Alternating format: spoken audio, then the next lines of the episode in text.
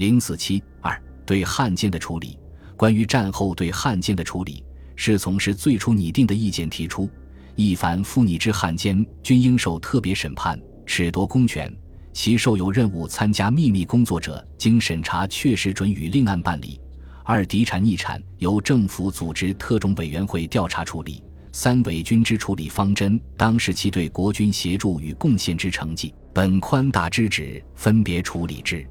结果奉批如拟，但不可发表，因为为受降便利起见，未予发表。其后共党倡乱，破坏道路，山火伪军。如是政府处理伪军之方针动摇，所有伪军均于收编，利用暂时维持地方秩序。伪军察知政府之处境。恬不知耻，向政府要挟虚索。唐宗以为此事关系重大，苟我不予纠正，中央将蒙莫大之羞。国民党接收人员到达接收地区之后，因为需要利用原有敌伪政权机构和人员为其服务，因此对汉奸并无动作，结果造成大汉奸逍遥法外，中小汉奸摇身一变而为地下工作者。一些无辜者倒成了敲诈勒索的对象。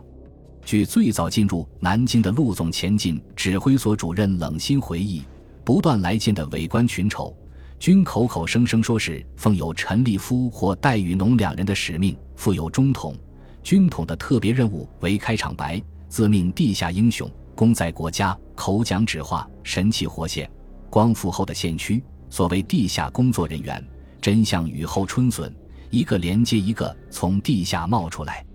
此种情况的出现，使冷心也感到太不成话。他曾与江苏省政府主席王茂公联名致电代理称，各杂色部队以及地方痞棍一皆闻风而起，甚有假借名义强占民居、妄缴枪械、绑架勒索，无所不为，以致京沪一带城市内外秩序顿遭破坏，造成极度恐慌现象。舆论沸腾，屡屡骚然。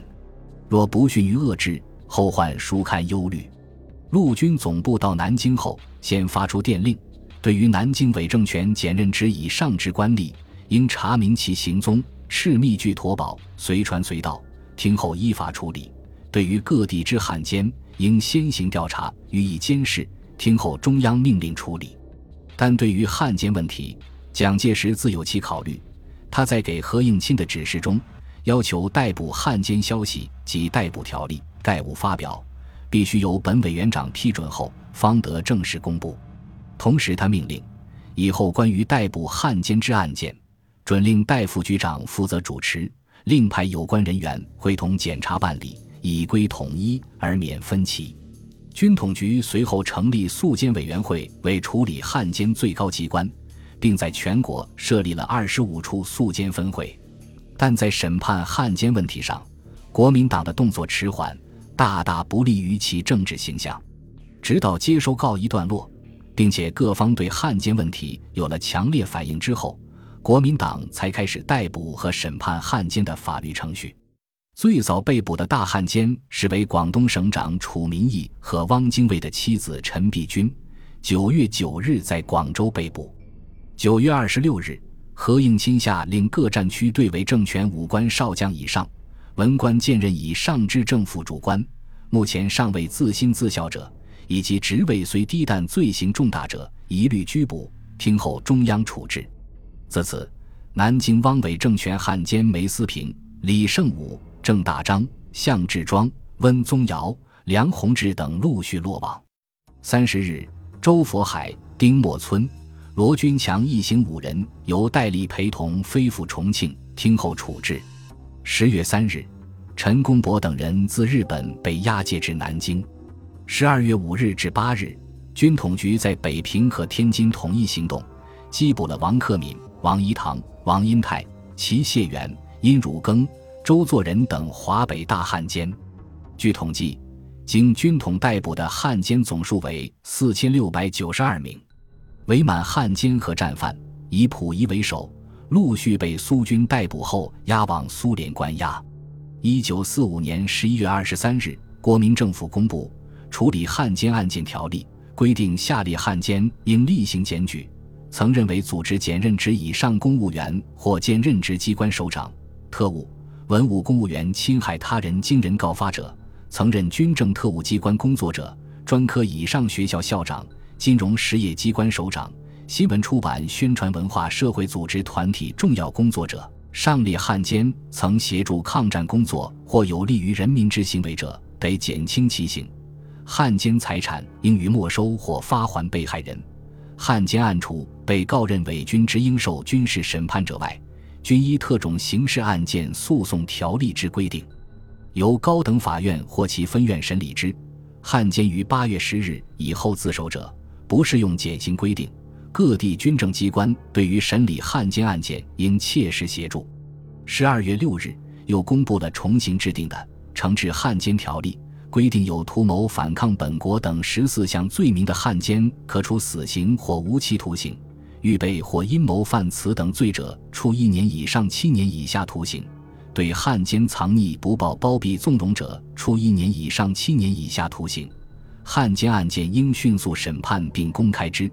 曾在伪组织担任职务为一本条例判罪者，仍应在一定年限内不得为公职候选人或任用为公务员。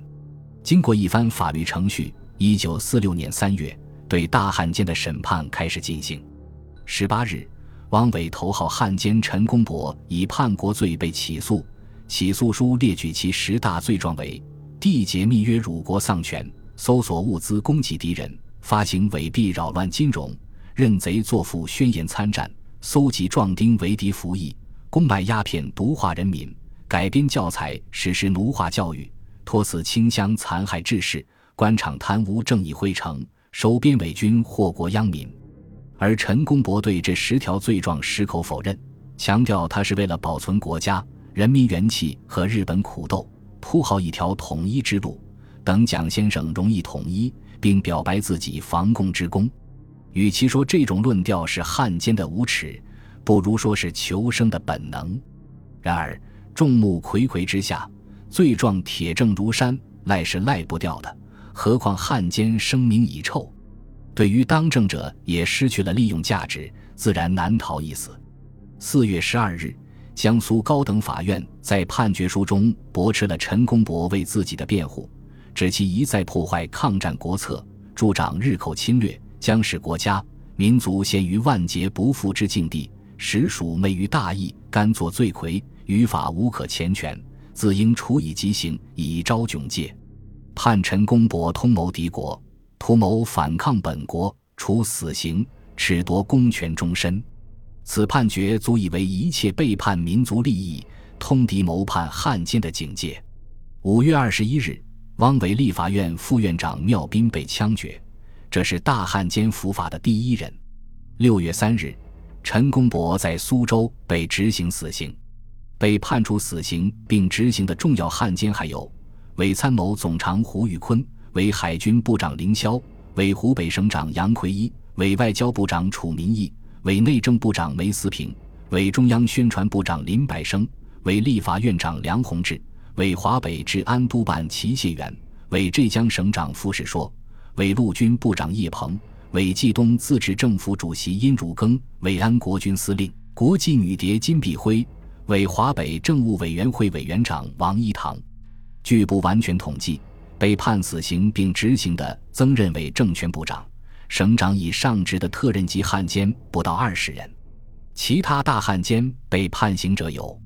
汪精卫的妻子陈璧君，伪司法院长温宗尧，伪考试院院长姜抗虎。为华北政务委员会委员长王英泰，为安徽省长罗军强，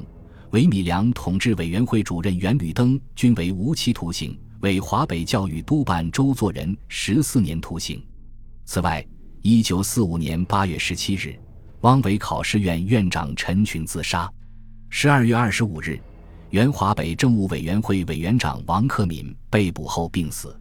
总体而言，被判刑的汉奸中，政务官员多于军事将领，北洋和汪派余党多于原国民党中央官员，手握军权的伪军头目大多逃脱了审判。汉奸审判虽在进行，但大汉奸周佛海、丁默村等人一直在戴笠的庇护下安居重庆，舆论对此极为不满，认为周和日本勾结最深，卖国是最彻底的。在汪继傀儡班中，周逆最是在沉溺公博之上，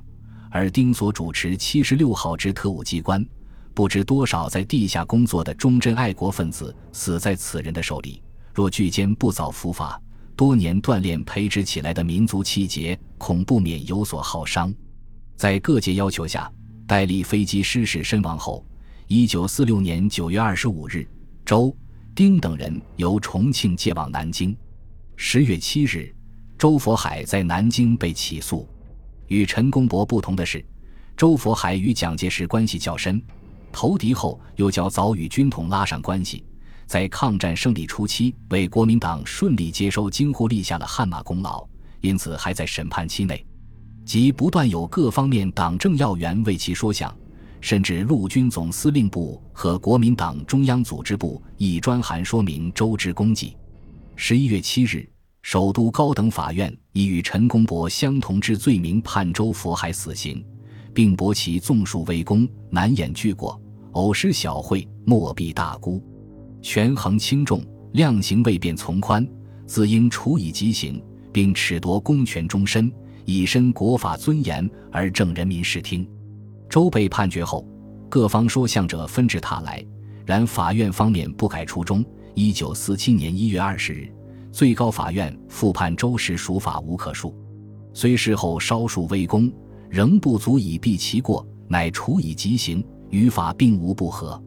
此判决作出后。陈果夫和陈立夫兄弟亲自致函蒋介石，称周在京沪杭一带暗中布置军事颇为周密，胜利后使江浙两省不至尽陷于共党之手，国府得以顺利还都，运兵至华北各地，不无微功。经过一番周折，蒋介石最终批示该犯死可免于一死。二月二十六日，国民政府发令。以周佛海既在敌寇投降前后能确保护航一带秩序，使人民不致遭受涂炭，对社会之安全究属不无贡献，准将该犯周佛海原判之死刑减为无期徒刑。周佛海总算逃脱了死刑判决。一九四八年二月二十八日病死南京狱中。丁默村则没有周佛海这么幸运。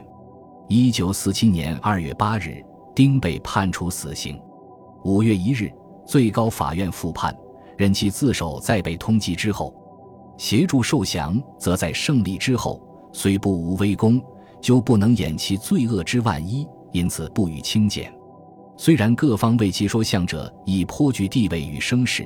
但如果继周佛海后对其再予减刑，则当局承担的舆论压力必更大。因此，丁之减刑未成事实，七月五日被执行死刑。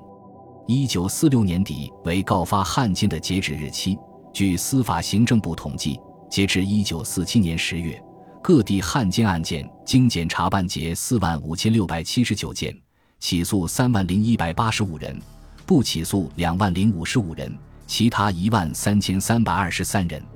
审判办结两万五千一百五十五案内，科刑的一万四千九百三十二人，其中死刑三百六十九人。无期徒刑九百七十九人，有期徒刑一万三千五百七十人，罚金十四人，无罪五千八百二十二人，其他一万零六百五十四人。关于伪军的问题，国民党的处理更为宽大。何应钦最初指示，如各地投诚伪军，已由军委会委派新职者，再由各战区指挥。各地伪军曾由我策反人员接洽投诚，或现在接洽尚未经军委会委派者。由各战区先行准其投诚，以待日后处理边检。凡各地伪军抗不投诚者，由各战区分别切实搅办。但在当时的情况下，国民党需要利用伪军控制局势，而伪军出于未来出路考虑，也愿意投靠国民党，因此伪军多为国民党所用。随着形势的发展，国民党政府军陆续运至收复区，而利用伪军亦遭社会的反对。因此，国民党对伪军的政策转向以边遣为主，但各地对伪军的处理因情况不同而未尽一致。大体在北方者，因其对协助国民党稳定统治有作用，而多以原编制保留；在南方者，因为国民党的统治较为稳固，伪军部队编制被遣散，而以士兵拨补各部队。如在北方的伪第二方面军孙良诚部、第三方面军吴化文部、第四方面军张兰峰部、第六方面军孙殿英部、徐州随属郝鹏举部均被大体按原编制保留下来，投入反共战争第一线；而庞炳勋的伪军被拨给各部队。